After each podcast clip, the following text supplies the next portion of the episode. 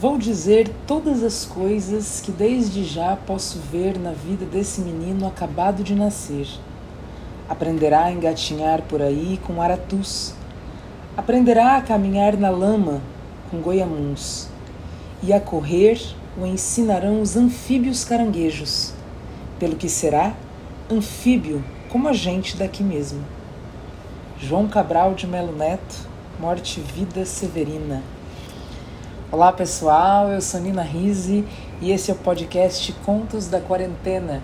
Estamos na segunda temporada e este é o sexto episódio. Agora eu voltei no tempo, estou já é, antenada. Muito bem. É, essa é a epígrafe do livro que eu vou ler hoje, que é Meninos do Mangue, de Roger Mello que foi publicado em 2001 pela Companhia das Letrinhas. O Roger Mello é um autor e ilustrador. Inclusive, nesse livro, ele é o autor e o ilustrador. E é um dos autores assim que eu sou muito, muito fã. É um dos meus escritores é, preferidos e prediletos. Eu, inclusive, na primeira temporada, li um livro é, que foi feito, em parcer... foi feito por ele em parceria com a Mariana Massarani, que é talvez um dos meus livros preferidos, que é o Enreduana. Não deixem de ouvir, se você ainda não ouviu, vai lá na primeira temporada, episódio 22, é, ouvir Enreduana. Esse livro que eu vou ler hoje, Meninos do Mangue, é tão especial e eu agradeço tanto pelo Roger Mello, ao Roger Mello por ter escrito e ilustrado esse livro. Primeiro eu vou falar das ilustrações porque são muito especiais mesmo, tem ilustrações é, variadas. Em, nas, nas páginas iniciais, antes de o texto começar e quando o texto termina, é, ele usa um fundo preto como se fosse uma, uma lousa, um quadro negro, e os desenhos parece que são feitos a giz branco, é, então é muito interessante. E são desenhos é, como se fosse também, como se fossem garatujas. E muitos desses desenhos me remetem a símbolos é, de orixás também, isso é muito interessante. Alguns, é, alguns parece o símbolo é, de. Uh, enfim, símbolos variados e tem alguns homens é, que a gente percebe que eles estão caçando o caranguejo mesmo, que estão é, é, quase mergulhando na lama. Tem os caranguejozinhos. Então, esses são alguns desenhos e é muito bonito. É, gostaria muito que vocês pudessem ver, como sempre. No miolo do livro, a gente encontra dois tipos de, de, de ilustrações diferentes. Algumas é, são muito, muito vivas, muito coloridas, em tons é, bem vivos de amarelo, rosa choque, azul, é, azul claro, assim, meio turquesa, roxo, vermelho, laranja, verde bandeira amarelão, vermelho, são cores bem vivas e são as colagens. Nessas colagens é, eu percebo assim que tem plástico, que tem é, revista, é, é, recorte de revista, recorte de papel variado, é, de diversas cores, e aí ele pa também é, é, desenho, né? Talvez até a caneta, e aí ele passa a tinta por cima desses recortes, acho que é tinta acrílica, nessas cores bem fortes que eu disse a vocês, né? O vermelho, o rosa choque, o amarelo, e isso dá um efeito muito vivo, muito especial. E quando ele usa esses materiais variados, né, também dá essa impressão de alto relevo. E é muito interessante é, quando ele usa, por exemplo, o saco plástico, que é uma impressão né, que eu tenho.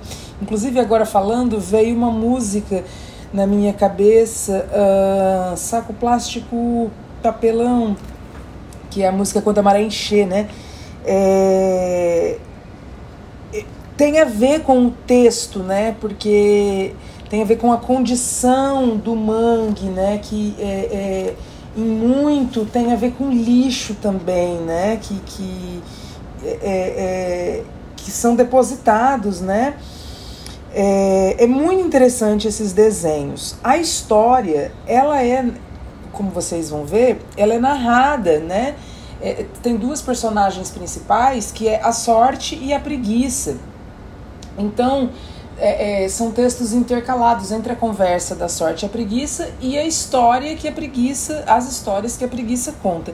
Então, quando entra o diálogo da sorte e a preguiça, a gente encontra um outro tipo de desenho ainda, né? Um outro tipo de ilustração, que é a terceira ilustração. Me parece, me parece, Roger Mello, querido, você comente aí com a gente depois é, eu tinha pensado anteriormente que parecia um nanquim, assim, é, é, muito sutil, mas olhando depois com mais calma, eu acho que isso é caneta Bic, porque são as cores apenas azul, preto e vermelho, e é bem fininho, então eu acho que quando aparecem então esses diálogos entre a sorte e a preguiça, é, os desenhos que são bem fininhos, né? Os traços já sem essas cores fortes, né?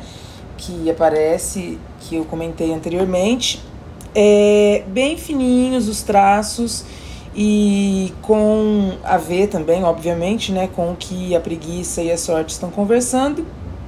Aparecem esses traços, os peixinhos, os menininhos, os homenzinhos e tal, bem fininhos nessas cores e que são desenhos que não pegam a página inteira, são é, como se fosse um quadro ali, diferente desse outro, né, desses super coloridos que pegam a página inteira. Então, super vale a pena e super recomendo que vocês conheçam é, esse livro, é, encomendem, vão atrás de, desse livro numa biblioteca para ver também as ilustrações que são incríveis. Roger Mello, nós amamos você.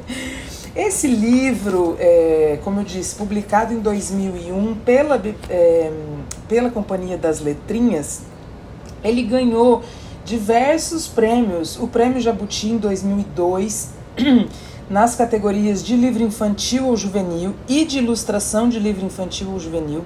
O Prêmio Ofélia Fontes, o melhor para criança, ao concurso pela é, FNLIJ, Fundação Nacional do Livro Infanto Juvenil em 2002. Prêmio Melhor Ilustração também pela FNLIJ em 2002. Prêmio Internacional do Livro Espace Enfant em 2002 pela Fundação Espace Enfant na Suíça, Vila Suíça do Livro.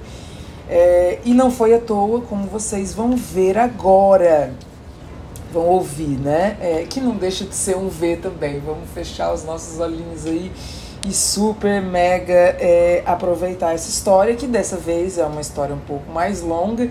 Então chamem as crianças de todas as idades, como eu sempre digo, histórias infantis são histórias de compartilhamento, são histórias de reavivar o nosso eu é, infantil e também poder compartilhar com os, com os mais pequenos e as mais pequenas e essa história especialmente, né, é, que traz aí conhecimentos é, de um bioma tão importante aí do nosso, do nosso país. O livro é dedicado ao Adolfo, a Inês e sua infalível fritada de aratu. Então vamos lá. Meninos do Mangue, de Roger Mello. 1. Um, maré alta. A sorte e a preguiça foram piscar siri no mangue, cada uma com seu puçá. Debruçaram-se na ponte e atiraram os puçás na água. Agora era só esperar o siri cair na rede. Mas a espera poderia ser grande demais, até mesmo para a preguiça, que achava engraçado encher o ar com bocejos, a ponto de quase irritar a outra. Então, a sorte pensou em matar o tempo. Aposto que o meu siri vai ter mais patas que o seu. a preguiça achou a aposta meio sem sentido, mas aposta é aposta. Pago para ver. Meu siri vai ter mais patas. De uns tempos para cá, tudo virava aposta. Qualquer outra coisa que caísse na rede, inclusive peixe, estava fora. Tinha que ser siri. Ficaram um tempão discutindo as regras, inventando outras. até que a preguiça caiu em si. Não vou conseguir pescar nada. Não coloquei a isca no pulsar. Nem eu. A preguiça fez um sinal para que começassem logo a puxar as cordas dos pulsás. O pulsar da preguiça saiu da água completamente vazio. O da sorte não saiu. Está pesado. Quem sabe ficou preso no fundo? Vira a cordinha assim de lado. Tô tentando. Fingimento da sorte, com certeza. Então a preguiça sugeriu: precisamos procurar tripa de galinha para usar como isca. Justo nessa hora, o pulsar da sorte pulou para cima da ponte e dentro dele um siri desse tamanho assim, ó. A sorte contou seis, sete, oito, nove patinhas e só. Estava faltando uma pata. E colocou o siri dentro de um balde com água. A preguiça comemorou por antecedência. A própria sorte custava acreditar. Nunca tinha perdido uma aposta. Depois mandou a preguiça ir pescar seu próprio siri. Vai pescar o seu próprio siri. Vou sim, já tá no papo. Vai que eu espero. Antes, vou procurar tripa de galinha para usar como isca. Vai que eu espero. A preguiça se foi, cantando vitória. E como não vai voltar tão cedo, podemos falar sobre ela sem meias palavras. Quem disse que as coisas acontecem por acaso? Acontecem é por azar da sorte ou por falta de atenção da preguiça que, ao contrário do que todo mundo pensa, vive ocupada. Lista das tarefas intermináveis da preguiça: embaraçar cabelos, consertar controles remotos, silenciar despertadores, abraçar pessoas na rede, experimentar travesseiros, preparar teias, intercalar suspiros, desmanchar teias, pôr remela nos olhos dos outros, mastigar tampas de caneta, atrasar correspondências e por aí vai. A sorte não. A sorte já nasceu com a vida ganha. É uma preguiçosa de carteirinha. Ficou o tempo todo sentada sem fazer nada enquanto o Siri fazia bolhas dentro do balde. Um dia, depois, a preguiça volta, com um punhado de tripas de galinha e uma cara de já ganhei. Amarrou as tripas bem firme no pulsar e atirou na água. Logo em seguida, puxou o pulsar com o Siri dentro. E contou: cinco, seis, sete, oito patas. Ah, faltavam duas. A preguiça se recusava a acreditar, mas a sorte tinha vencido a aposta. Ganhei! Você vai ter que me contar oito histórias, uma história para cada pata, e eu vou ter que estar em todas elas. Assim não dá. Você não anda por aí dando sopa. Mais fácil então. Você vai ter que me contar oito histórias e uma de nós duas vai ter que estar em todas elas. Depois, cruzou as pernas e apoiou os cotovelos na posição de escutar. A preguiça ainda resmungou dois minutos antes de abrir a boca. Posso começar? Sou todo ouvidos. Pois muito bem. Tudo começou quando a sorte resolveu inventar uma aposta. Não, não, não, não, não. Tem que ser história que eu conheça. Silêncio. Isso também faz parte da história. Onde é que eu estava mesmo? Ah, sim. A sorte inventou uma aposta sem sentido. Só aceitei competir para não dar uma de ser estraga prazer, sabe? Ganhava quem pescasse um siri com mais patas. Então eu me lembrei que nenhuma de nós tinha colocado isca nos puçás.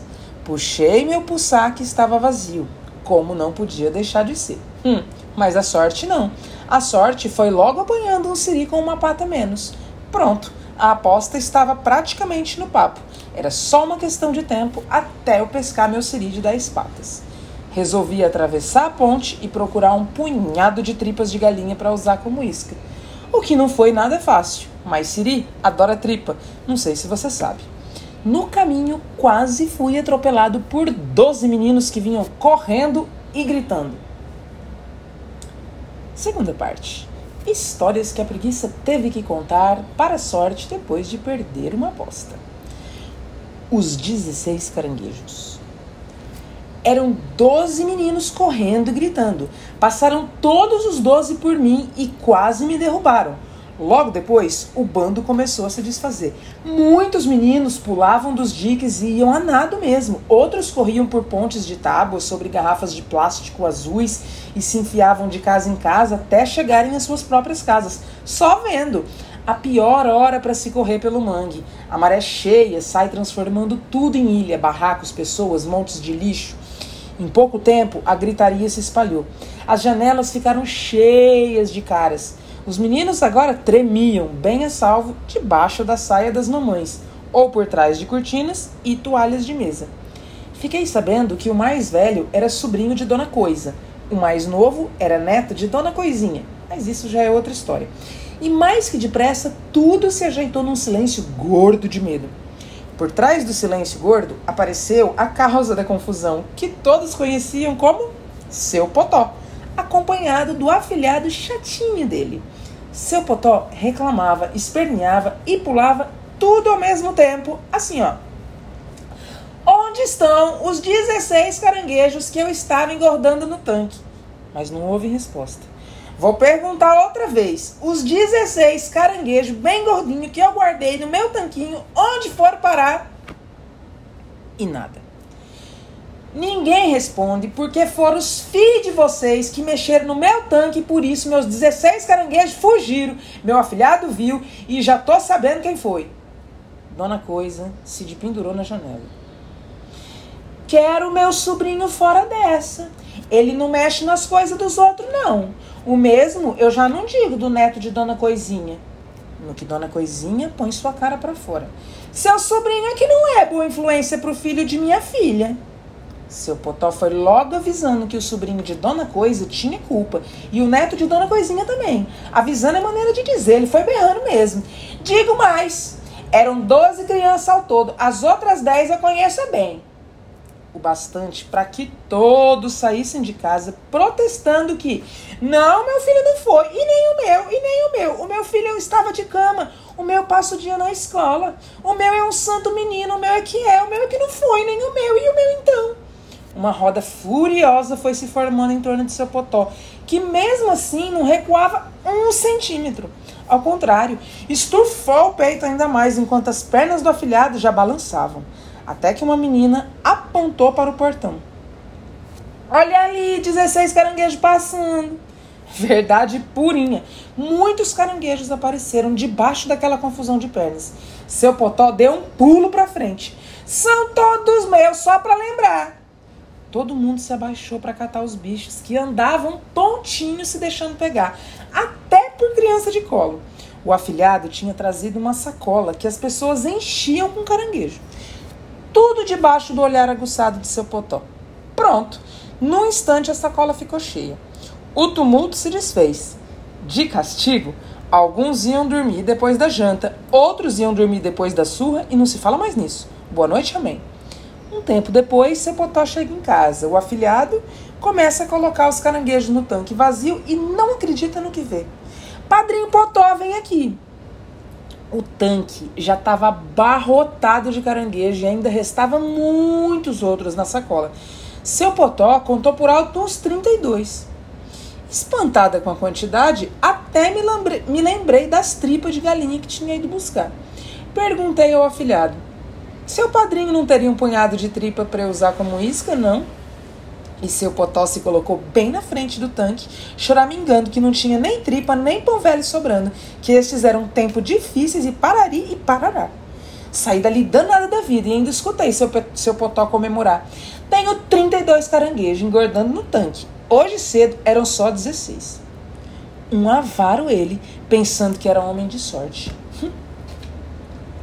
A sorte e a preguiça descruzaram as pernas, cruzaram outra vez e se espreguiçaram na ponte.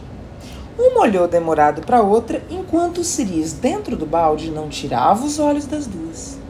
A sorte ficou de pé. Ah, entendi. Foi então que seu potó lhe deu o punhado de tripas. Você não escutou nada do que eu disse, escutou? Estou é com um pouco de fome desde ontem sem comer. Ainda faltam sete histórias, mas se você preferir, podemos deixar para depois e levar o Ciris para cozinhar. O balde deu uma tremidinha nesse momento. Primeiro as histórias, preguiça. Muito bem. Você sabe o que era tu? Você sabe o que era tu? Vi um aratu preso na ponta de um barbante. Aratu é um caranguejo vermelho que sobe madeira.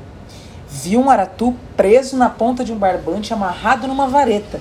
Aratu é um caranguejo vermelho que sobe madeira e é difícil de se pegar. Pois então, vi um aratu preso na ponta de um barbante, amarrado numa vareta que estava na mão do Josimar.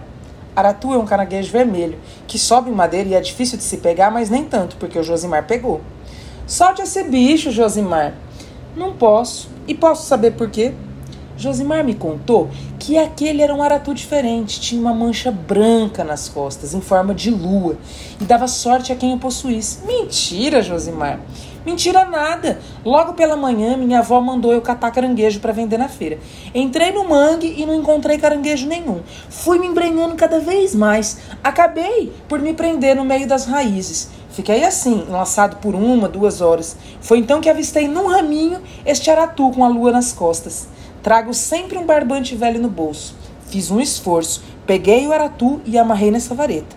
Pronto, não precisei fazer mais nada. Num instante já estava livre das raízes. Depois consegui encher duas cordas de caranguejos bem grandes. Muita sorte, vendi tudinho na feira. E Josimar fez carinho no bolso, cheio de moeda. Não foi mero acaso, não, Josimar. E na volta escapei de seu potó. Talvez tenha sido sorte mesmo. E ainda me livrei da chinela de minha avó. Sua avó quem é? Dona Coisinha? Sorte igual eu nunca vi, Josimar. Então, então aí fui examinar mais de perto o aratu da sorte. Ele beliscou meu nariz com força que saiu até sangue. O tamanho do meu grito não cabe aqui. Josimar saiu correndo. Vou lhe trazer um mertiolate. Traga também um punhado de tripa, homem. Corria muito. Não ouviu o que eu disse. Num instante estava de volta com o vidrinho de mertiolate. Dona Coisinha veio atrás, fazendo carinho no bolso, cheio de moeda. Não corre com vidro de mertiolate que é perigoso, menino. E Josimar, é para pôr no machucado ia me curvando para alcançar o remédio. Nessa hora, Dona Coisinha segurou Josimar pela gola e, na falta de equilíbrio, ele deixou cair o vidro em cima do aratu.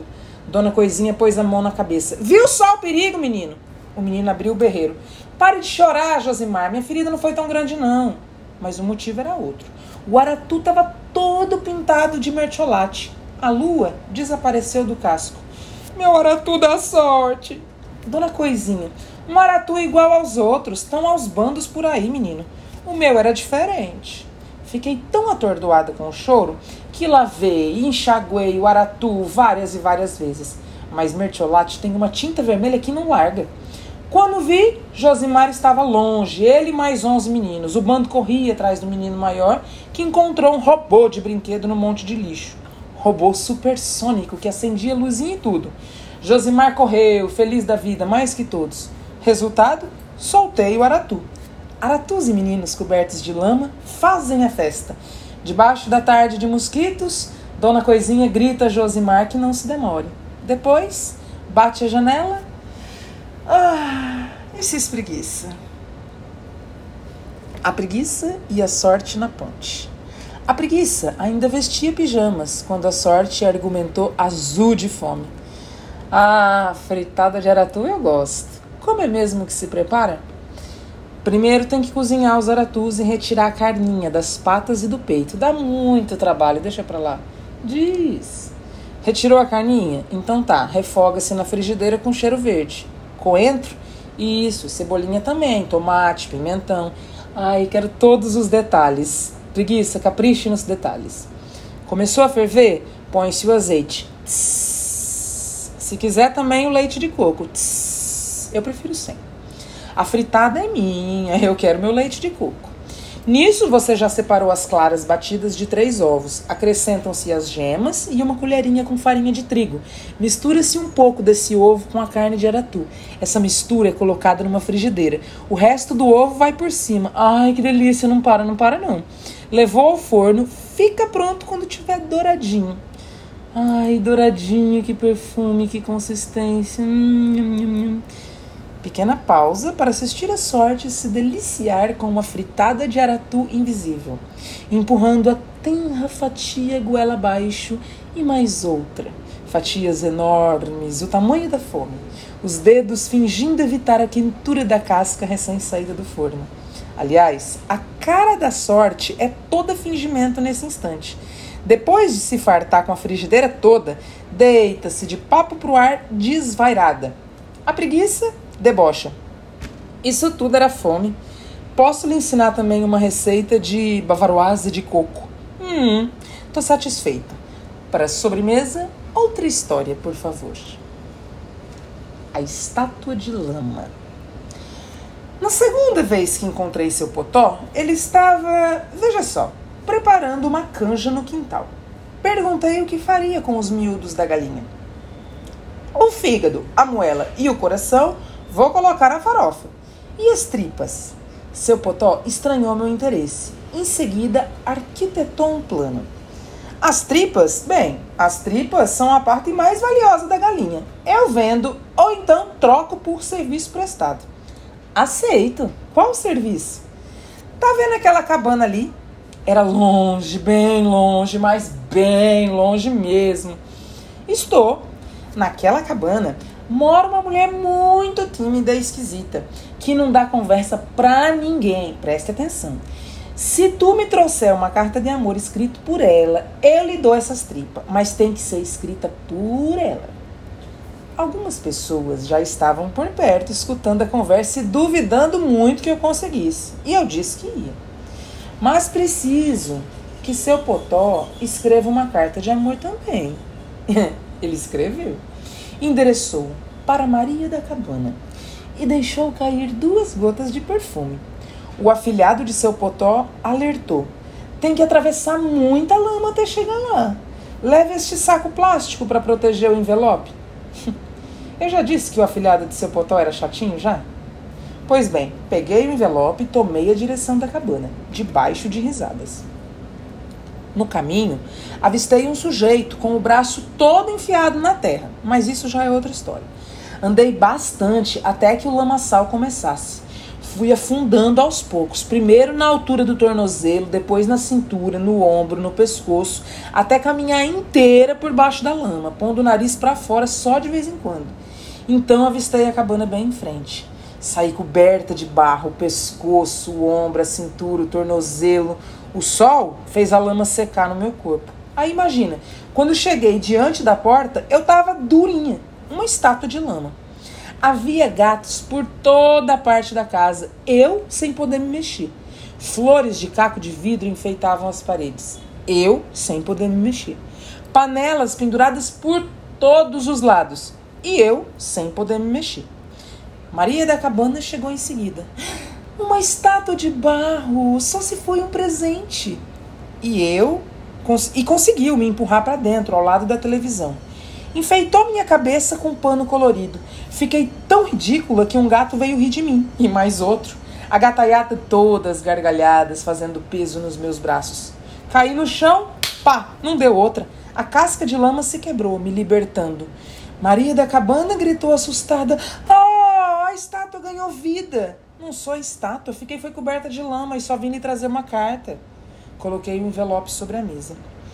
Mas não leia agora, Maria da Cabana. Leia depois que eu sair. Quem mandou essa carta? Seu Potó. Conheço. Um homem muito tímido e esquisito, não dá conversa para ninguém. A carta está entregue.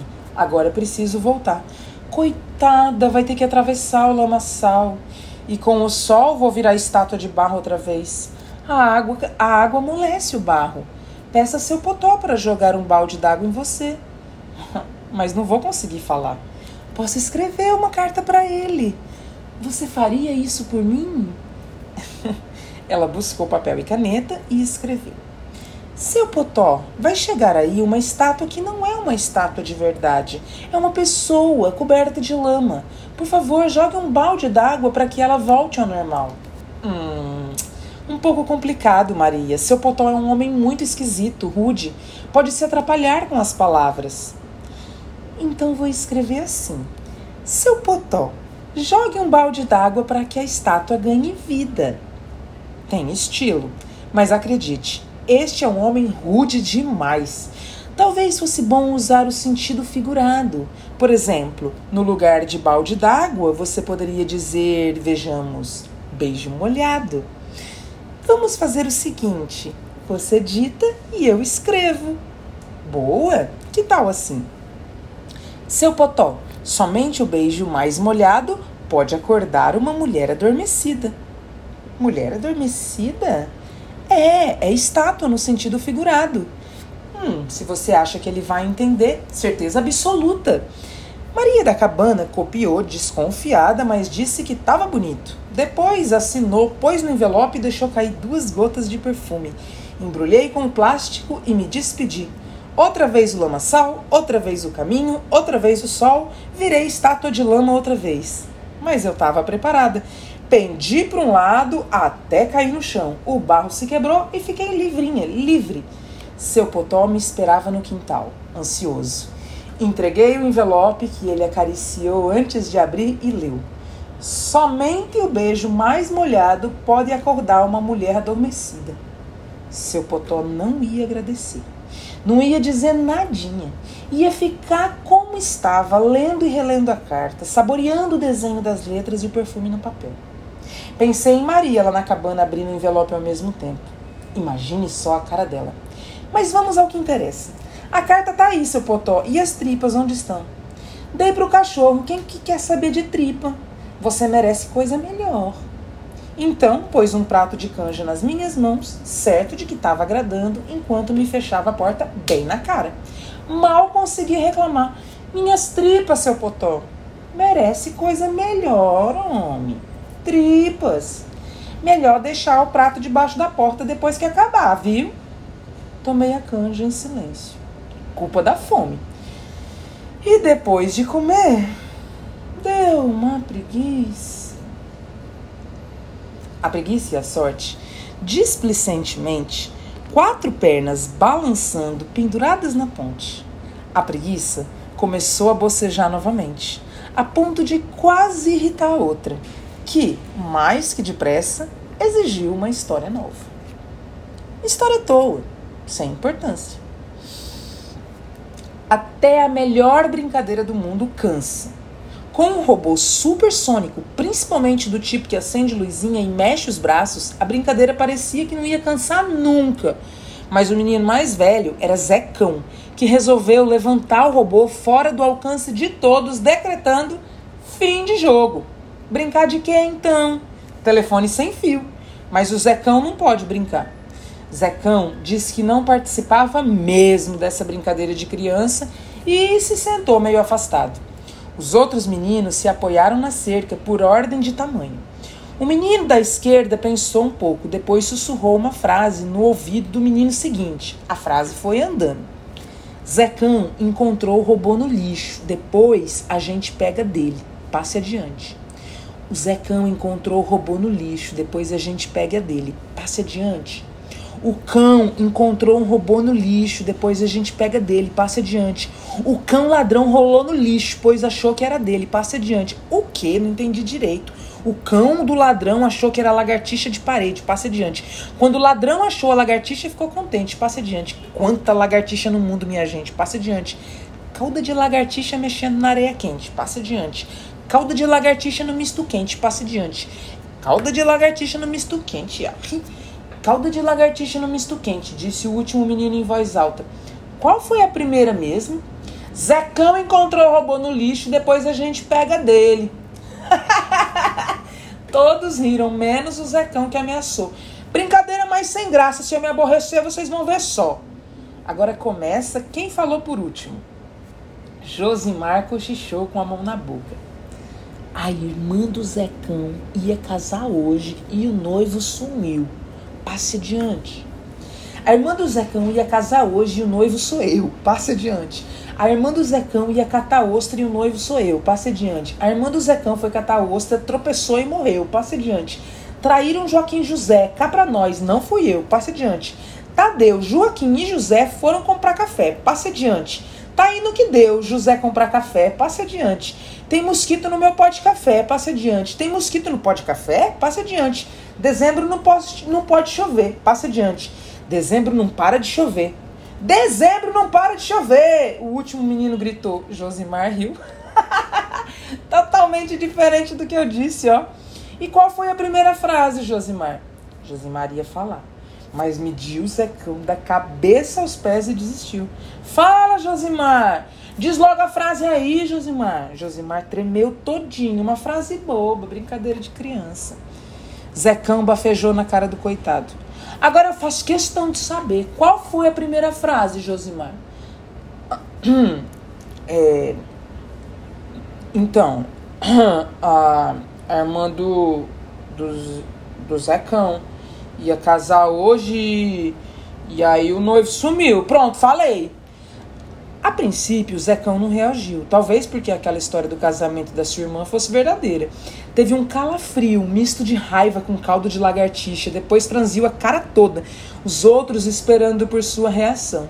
Josimar correu e Zecão saiu furioso atrás das 11 crianças. Quer saber?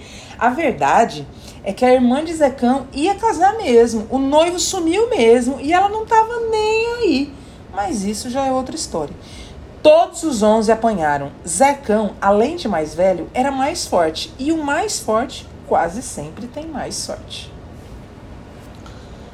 A sorte lança um desafio para a preguiça. Quem vai trocar a água do balde do Ciris?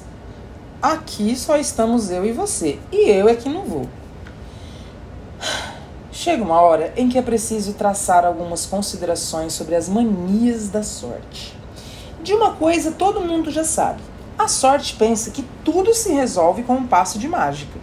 Mas ela morre de medo do sobrenatural, preferindo atribuir alguns feitos às artimanhas do acaso. Quer ver só? Quem acorda mais cedo e assopra a nata do leite? Quem elabora a trama dos sonhos?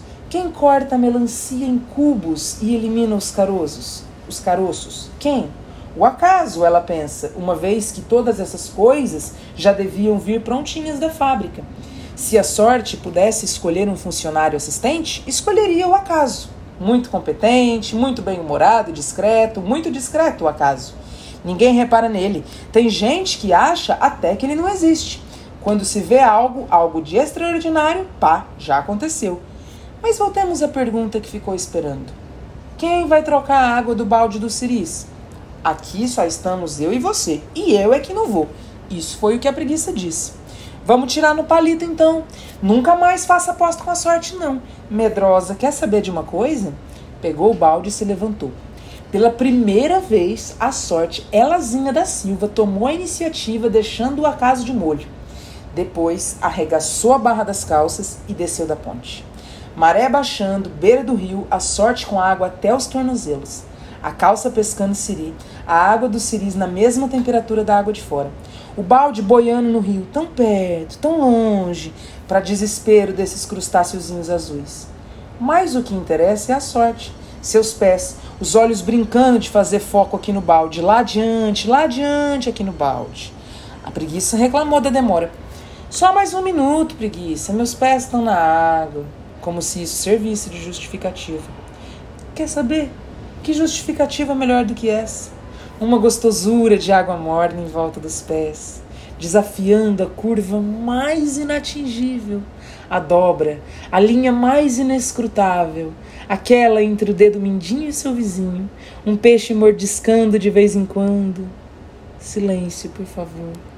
Naquele lugarzinho, a sorte sentia um arrepio esquisito, como se decifrasse um enigma indecifrável. Ali, bestamente. A preguiça que aguardasse mais um pouco, quem mandou? Podiam muito bem ter esperado a hora em que a maré encostasse novamente na ponte para trocar a água do balde. Não podiam? Mas os dedos dos pés da sorte começaram a enrugar, culpa da mesma água morna gostosa de antes. Ou seja, hora de voltar para a ponte, hora de encher o balde, hora de apoiar os cotovelos na posição de escutar a preguiça contar última parte, maré baixa. Teimoso. Não vou mentir para você. Depois de tanto procurar um punhado de tripas, eu fiquei foi bamba de sono. Nada pior do que ter sono e não ter lugar para se deitar. O chão coberto de garrafas de plástico refletia o sol mil vezes. Nenhuma rede ou esteira, nem mesmo um chãozinho mais ou menos reto. Nada, nadinha. O sapato me apertava, a cabeça rodava e na casa dos outros é que eu não ia entrar. Acabei me sentando num barco. Então a ideia me veio. Um barco, é claro. Um barco macio, sequinho, parado num monte de terra, como um berço encalhado. Quando vi, já estava deitada, pequena que sou, coube sob medida, e dormi o sono das justas. Acordei no susto, esfreguei os olhos, cadê o monte de terra? Tinha sumido. Esfreguei de novo, o barco não estava amarrado. Balançava gostoso em meio à maré que subiu enquanto eu dormia. Não é nem preciso dizer que eu estava longe, longe e desesperada à procura de um remo. Fui remando com as mãos até alcançar um galho submerso. Me apoiava em cada obstáculo, uma raiz de mangue, um suporte de rede, outra raiz. Ouvi uma gritaria bem atrás e logo percebi que a coisa era comigo. Ei, esse barco é meu! A voz de um velho que vinha numa traineira.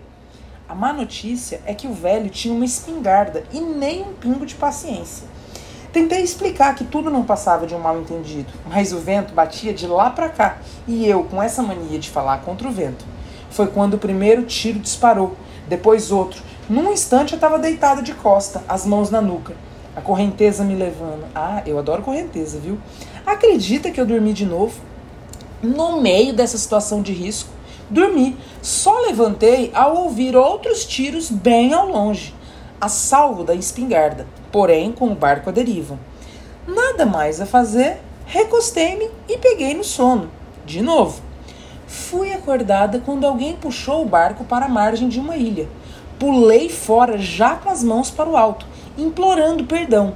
Mas quem estava à minha frente não era o velho da traineira, era um rapaz falando pelos cotovelos. Preciso de ajuda. Calma, Piaba. Piaba era o nome do rapaz. Primeiro vou amarrar esse barco. Ajuda para quê? Para convencer um teimoso. Uma proposta inesperada mexia com a minha imaginação. E continuou. Você vê aquele homem com o braço todo enfiado na lama? Vejo.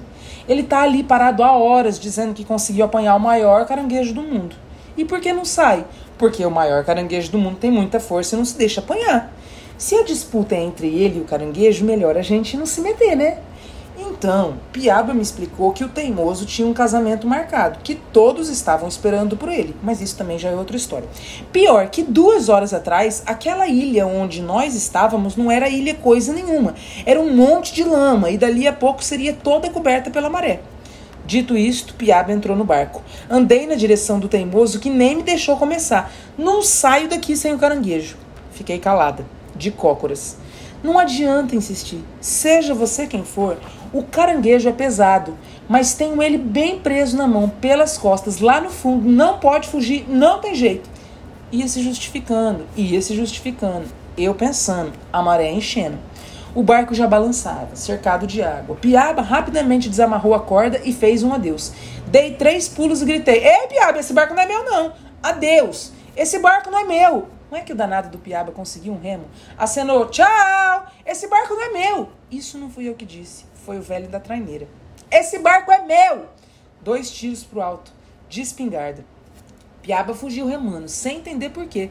Nada mais a fazer, pude assistir a traineira e a pé, ao pé, a essas alturas, o teimoso tinha o corpo todinho coberto de água, somente a cara para fora. Fiquei com um pouquinho de raiva. Não tem nada aí dentro, muito menos caranguejo maior do mundo. Tem sim. Vai ou não vai soltar esse caranguejo? nem pensar. Tive uma crise de nervos, um desespero. Eu sei lá o que eu tive. Só sei que falei 300 coisas ao mesmo tempo. Bati com o pé no chão inundado, espirrando água por todo canto. Na confusão, o teimoso reagiu. Mexeu, mexeu, o caranguejo se mexeu. Posso fazer alguma coisa para você desistir dessa ideia fixa? Tem uma coisa. Me diga logo o que, que é. Eu sempre quis saber por que, que a maré sobe e desce. Ah, isso eu sei. Pode soltar o caranguejo que eu conto eu conto isso eu sei. Blup, blup, blup. Conte primeiro. Se eu ficar satisfeito, eu solto. Tempo para perder era o único apetrecho de que a gente não dispunha. Contei tudo. Contei porque a maré sobe e desce, em todos os pormenores. com um pouco de pressa, mas em todos os pormenores. Uma palavra esbarrando na outra, mas em todos os pormenores, e ainda assim sem efeitos desnecessários ao desenvolvimento da trama. Ao final da história, só se via a orelha do teimoso saindo da água. Ele soltou o caranguejo e foi arrastado por uma onda imensa. Eu, que nem tinha acreditado naquela coisa de maior caranguejo do mundo, vi a lama se remexer num coice gigante. O solavanco foi tão grande, diga-se de passagem, que nos atirou a correnteza dentro. O teimoso e eu só paramos bem à frente numa barreira feita de pneus pertinho daqui. Ele foi levantando apressado. Estou atrasado, estou atrasado para o casamento. Ó, oh, doido. Antes de sair, me disse que teve um dia cheio, perseguindo o maior caranguejo do mundo. Acabou por deixar escapar os 32 caranguejos que pegou antes. 32 caranguejos, ele disse. Mas isso também já é outra história. Bom casamento! gritei. Espero que tenha mais sorte. A sorte espirrou na preguiça. Vira essa gripe pra lá. Sou alérgica, não é gripe. Alérgica que pode-se saber? A história mal contada. Por que raios é que a maré sobe e desce? Nem consegue disfarçar. Isso eu tomo como um elogio. A sorte louca de curiosidade. Por isso a maré sobe e desce. Nem bem a maré se casou e uma trouxa de roupa suja a esperava atrás da porta. Seu marido foi logo se desculpando. É a roupa de uma semana de trabalho que precisa ser lavada. Conversa manjada, isso sim. A Maré ficou tiririca, xingou o marido disso, daquilo e sentenciou: Lave você a sua roupa suja. Tenho alergia a sabão. Então vista a roupa suja, sua roupa suja que eu não lavo. E foi pro quarto chorar.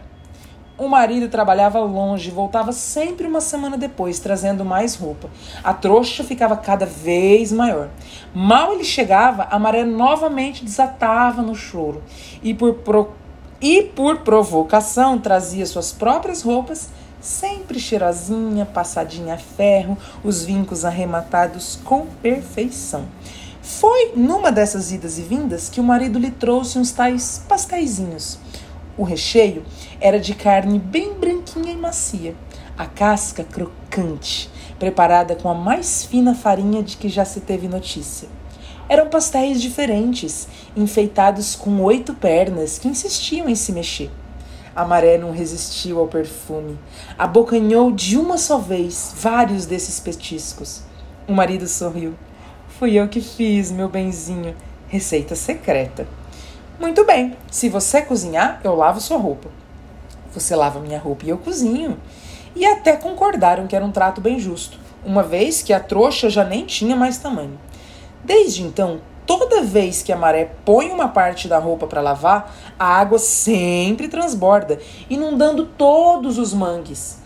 Quando ela tira a roupa e pendura para secar, a água do mangue esvazia, permanecendo assim durante seis horas, até o momento de enxaguar outra vez. Só por isso que a maré sobe e desce. Mas tem uma coisa que eu quase esqueci. No espaço de tempo entre a vazante e a enchente, a maré sempre saboreava alguns daqueles pastéisinhos com pernas, que brincavam mansos por entre seus dedos. De tanto achá-los engraçadinhos, a maré resolveu não comê-los mais. A partir de agora, vocês vão se chamar ciris. E não tendo filhos, achou por bem zelar pelos ciris provendo-lhes de duas armas poderosas: um par de pinças afiadas, feitas com pregadores de roupas. Depois deixou os siris caírem no leito do rio, ensinando-lhes a modalidade de nado que até hoje conhecem: siricandeia, siri comum, siripatola. Os siris foram os primeiros a chegar com a enchente, mas isso já faz muito tempo. Foi depois do casamento da maré. E eu fui dama de honra por sorte. A sorte avançou na preguiça. Mentira mentirosíssima! O sujeito da história anterior engoliu essa aí foi. Não só engoliu, como se encheu de lágrimas. Muito trouxa nesse mundo. Tenho outra versão bem melhor. Antes de mais nada, a maré nunca foi de carne e osso. Não se casou e Siri também nunca foi pastel. Você se esqueça dessa bobajada toda. A maré foi uma coisa inventada. Silêncio, foi inventada sim, senhora, para acabar com a tal divisão do dia em dois. Essa coisa ultrapassada de sol e lua, noite e dia, nada disso. A partir de então, o dia se dividiria em quatro marés: maré alta, maré baixa, maré alta, maré baixa. E tem mais: quem criou a maré foi uma assembleia, decreto-lei assinado e registrado em cartório a quem interessar possa, obrigado, não há de que, ponto final. Essa é a sua versão? Agora posso continuar a minha? Conta, preguiça. Marias Catadoras. Hum. Maria Dora Maria Cristina, Maria dos Anjos, Maria da Ajuda e Daiane Maria saíram mais ou menos aquela hora, quase noite. Até aí tudo bem, mas a última delas me puxou pelo cotovelo. Então a senhora estava aí, tia Aurelina, vem com a gente, não se esconda mais não. Aquela Maria, quase uma criança, pensando que eu era tia dela me preparava para dizer o quanto eu detesto que me puxem pelo cotovelo quando outra Maria apontou na minha direção. Pessoal, tia Aurelina vai falar alguma coisa. E mais outra Maria apontou: Tia Aurelina, não fala, sua boba.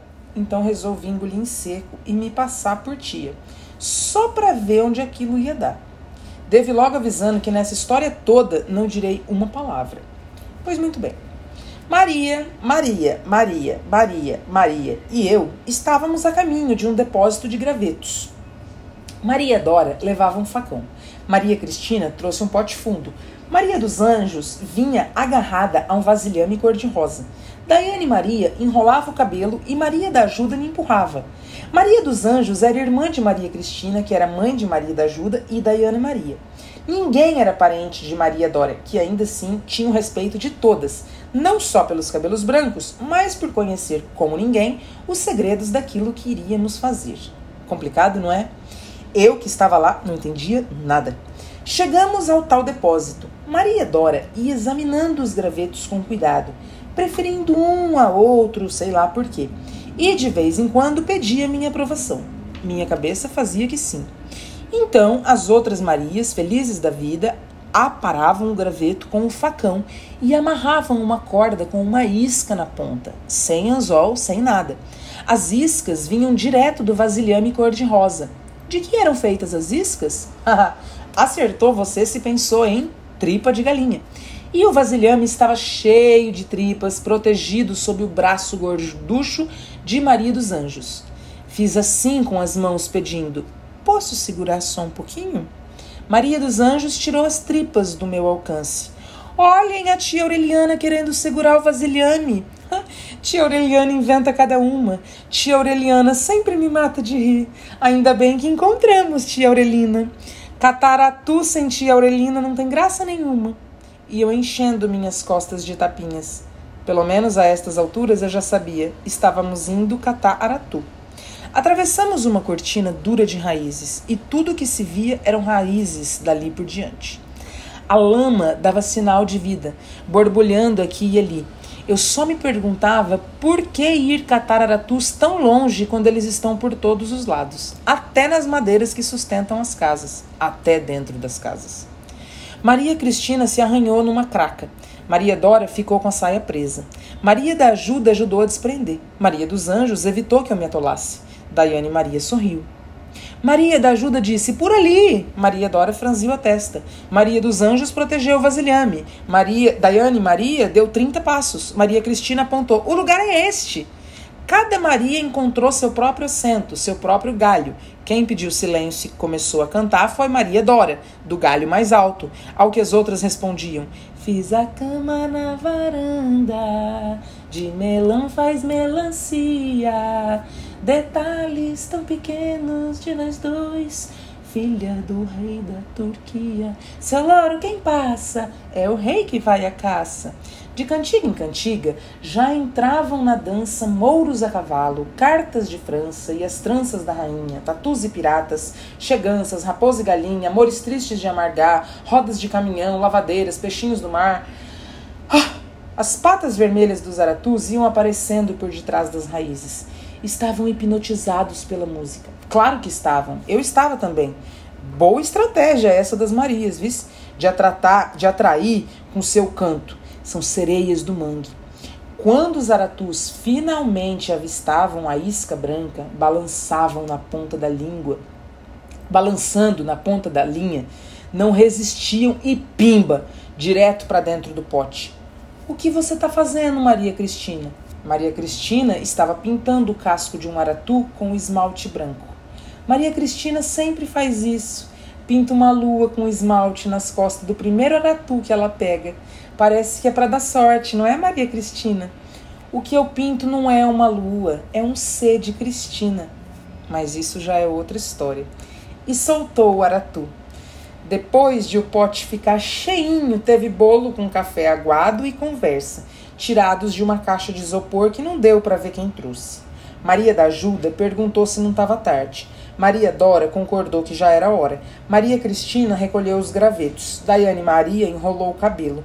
E Maria dos Anjos, Maria dos Anjos atirou as iscas bem longe e gritou para todos os aratus ouvirem: para vocês comerem e ficarem bem grandes. Acredita nisso? Acredita nisso? Corri em desespero, de raiz em raiz atrás das iscas. As Marias chamando, chamando por mim. Volte, tia Aurelina. Tia Aurelina, onde foi? Assim você se perde, não suma de novo. Cataratu sem tia Aurelina não tem graça nenhuma. Eu sozinha no escuro. Nenhum sinal das iscas. Pior, muito pior. Um vulto apareceu na minha frente. Gritei cinco vezes. O vulto gritou cinco vezes. Um pouquinho de luz deixou tudo bem claro. Era a tia Aurelina, a verdadeira, perdida no mangue. Nós duas com os braços para cima, que nem um espelho maluco. Mostrei a ela o caminho até as catadoras de Aratu. Maria, Maria, Maria, Maria, Maria e tia Aurelina voltaram em silêncio para casa, levando um pote pesado, seis gravetos, um vasilhame, um facão e um isopor. Quanto a mim, procurando iscas a noite inteira, mais um item na lista interminável de tarefas da preguiça. A preguiça mostrou suas olheiras. A sorte quis consolar. Pelo menos você conseguiu seu punhado de tripas. Hum, hum, ainda não foi dessa vez. E começou um choro baixinho. Situação inesperada, pensou a sorte. Depois ensaiou um abraço e meia dúzia de palavras desengonçadas. Não sei se foi no meio de um espirro ou de um espreguiçamento, só sei que a preguiça falou. Eu já estava desistindo das tripas, decidida a voltar e apanhar o siri, nem que fosse a unha. A verdade é que dei meia volta em direção à ponte, pisando forte. Nisso, passei ao lado de uma janela e o piaba me chamou. Tinha na mão um bom punhado de tripas de galinha, troço nojento, pingando. Preciso jogar isso no lixo e agora não posso sair, ele falou, apontando para o entulho. Mal pude disfarçar meu sorriso. Eu disse que, ah, vai ser um prazer ajudar. Peguei as tripas e saí, aos pulos. Eu, andando com um punhado de tripas. Eu, andando com um punhado de tripas, uma mosca ficou curiosa e veio ver o que era. Eu andando com um punhado de tripas, uma mosca no meu encalço. Uma galinha ficou curiosa, veio ver o que era. Eu, andando com um punhado de tripas, uma mosca no meu encalço, uma galinha no meu encalço. Um gato ficou curioso, veio ver o que era. Eu, andando com um punhado de tripas, uma mosca no meu encalço, uma galinha no meu encalço, um gato no encalço. Um cachorro ficou curioso, veio ver o que era. Eu, andando com um punhado de tripas, uma mosca no meu encalço, uma galinha no encalço, um gato no encalço, um cachorro no encalço. Dois urubus ficaram curiosos, vieram ver o que era. Eu, andando com um punhado de tripas, uma mosca no meu encalço, uma galinha no encalço, um gato no encalço, um cachorro no encalço, dois urubus no encalço, doze meninos curiosos vieram ver o que era. Eu, andando com um punhado de tripas, uma mosca no meu encalço, uma galinha no encalço, um gato no encalço, um cachorro no encalço, dois urubus no encalço, doze meninos no encalço. Dona Coisa e a curiosidade em pessoa veio ver o que era. Eu, andando com um punhado de tripas, uma mosca no encalço, uma galinha no encalço, um gato no encalço, um cachorro no encalço, dois urubus no encalço, doze meninos no encalço, Dona Coisa no encalço, Dona Coisinha não é gente. Veio ver o que era. Eu, andando com um punhado de tripas, uma mosca no meu encalço, uma galinha no encalço, um gato no encalço, um cachorro no encalço, dois urubus no encalço, doze meninos no encalço, dona coisa no encalço, dona coisinha no encalço, o afilhado chatinho invocou, veio ver o que era, mas eu fingi um tropeço. O afilhado chatinho tomou um susto e pôs para correr Dona Coisinha, que espetou Dona Coisa, que deu uma rasteira em doze meninos, que quase depenaram dois urubus, que praguejaram três gerações do cachorro, que alcançou o gato, que arranhou a galinha, que tangeu a mosca e até hoje todos correm. Eu ando sozinha, sozinha, com um punhado de tripa, ou não me chamo preguiça. A preguiça e a sorte se apanhavam uma na outra, morrendo de rir. Ah, a sorte aplaudiu. Gostei mais dessa do que de todas as outras. Pois é, e eu duvido você, você repetir tudo na ordem certa. Pode ficar duvidando então. e continuaram rindo. Depois, a preguiça resolveu parar de rir, né? A outra gargalhava cada vez mais alto, exageradamente, desaforadamente, até ficar torta, até perder o fôlego, a ponto de quase irritar a preguiça. Ah, para, vai também. Não foi assim tão engraçado. Eu tô rindo, mas é de outra coisa. Você teve todo esse trabalho para encontrar um mísero punhado de tripas e ainda assim conseguir perder a aposta.